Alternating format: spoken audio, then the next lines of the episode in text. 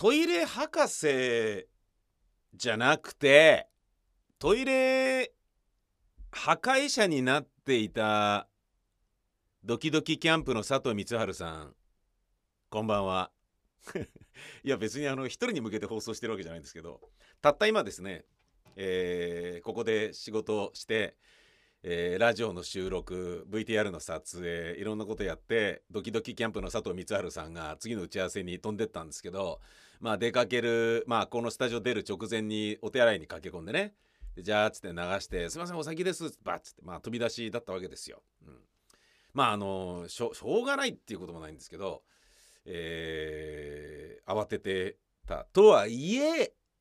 あんなにトイレをきれいにとかあんなにトイレを大事にとかトルネード洗浄はこんなに水が大事なんですよって言っていながらやつはですねどれだけ乱暴に水を流したのか分かりませんけれどやつがいなくなってから5分以上にわたってジャージャジャジャジャジャジャジャージャジャジャジャジャジャジャジャーっつって水が流れ続けててで収録終わったから機材の片付けとか、えーそういうことやってたんですけどあれ水止まらねえじゃん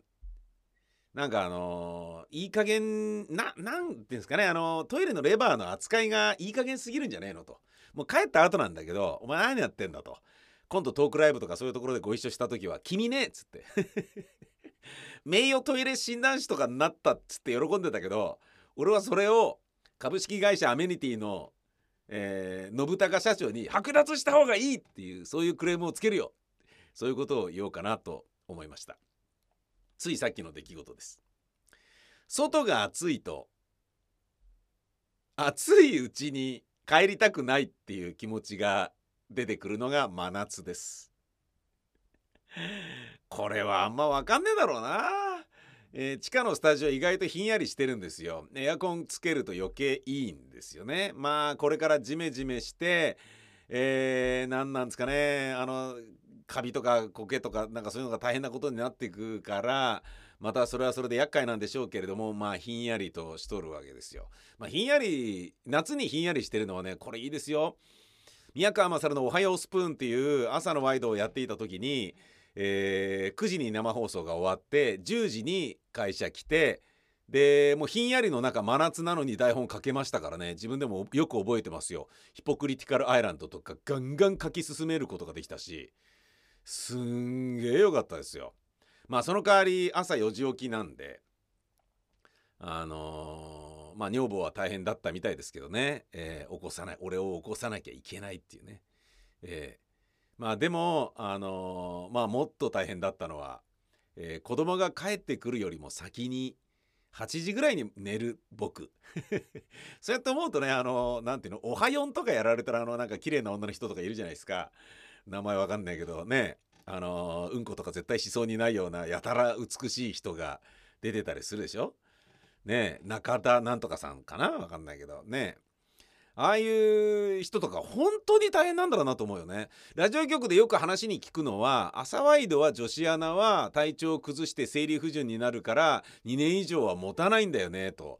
変えないとならんのだよねみたいなことを言ってるのを聞いてへえと思ったことがあります。えーまあ男だからそんなことはなかったんだけれどもあの早起きの時は、えー放送まあ、朝は辛いけど放送終わって10時に大塚に来て、えーでもう冷えた。あの外はくっそ暑いのに地下だからひんやりしている中でものすごいはかどりましたよね。今木造の家に一軒家住んでるんですけど2階の僕の部屋はどんなにエアコン入れてももう朝の9時から夜の6時ぐらいまでくっそ暑いですもんね。扇風機回してエアコン入れてももうダメだもんね。もうあのー何なんでしょうね。3.11の年にあのー電気を、えーこうね、節約しなきゃダメなんだっていうような風潮を作られて電気は日本に日本人に必要なものなんだからみたいなね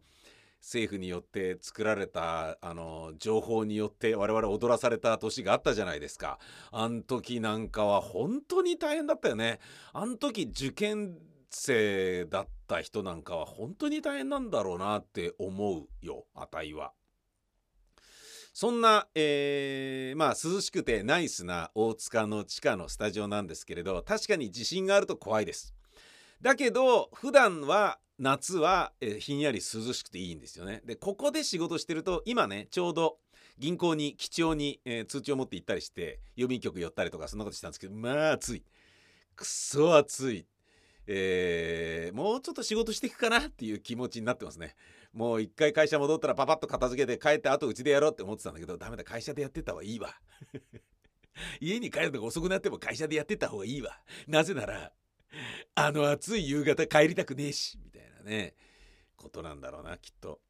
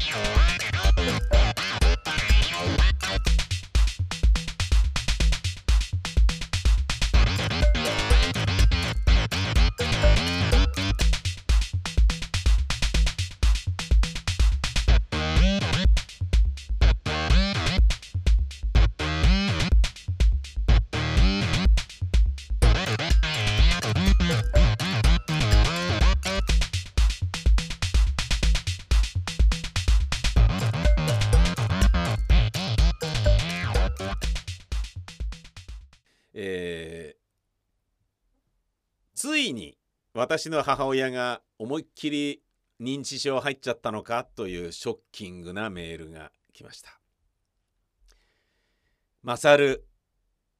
逆さまありがとう。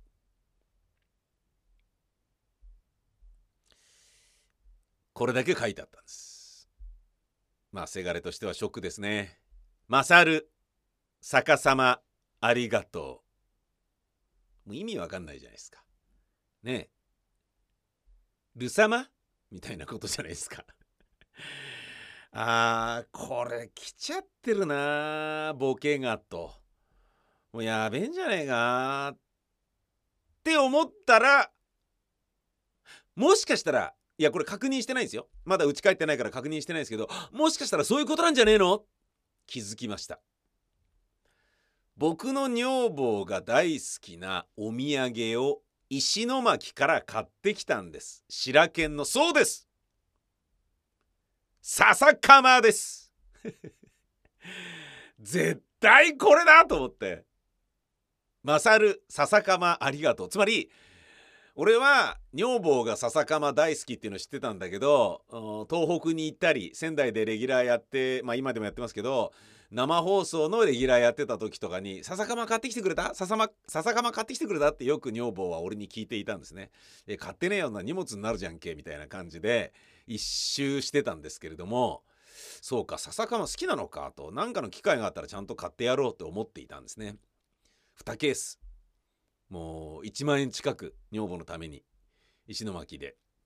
買いました。まああのー、ウニ丼とかね美味しいものをたくさん食べたあ家族で一人だけ食べたことに対する両親の呵責に苛まれてっていうのがあるんですけどね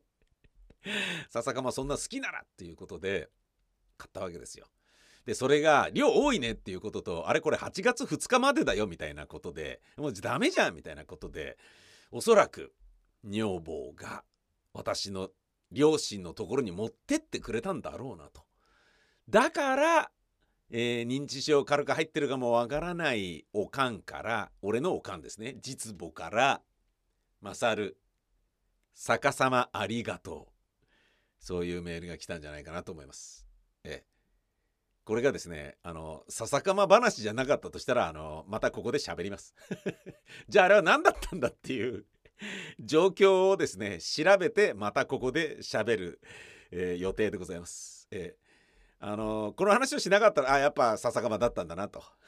ただの入力ミスだったんだなというふうに思っていただければいいかなと。